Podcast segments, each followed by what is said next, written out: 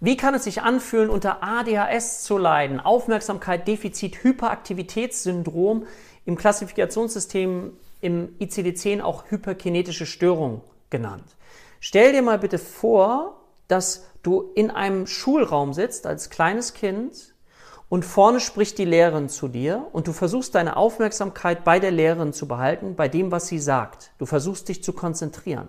Während gleichzeitig links ein Sitznachbar sitzt, rechts eine Sitznachbarin, die beide über unterschiedliche Themen zu dir sprechen, direkt nah bei dir in dein Ohr.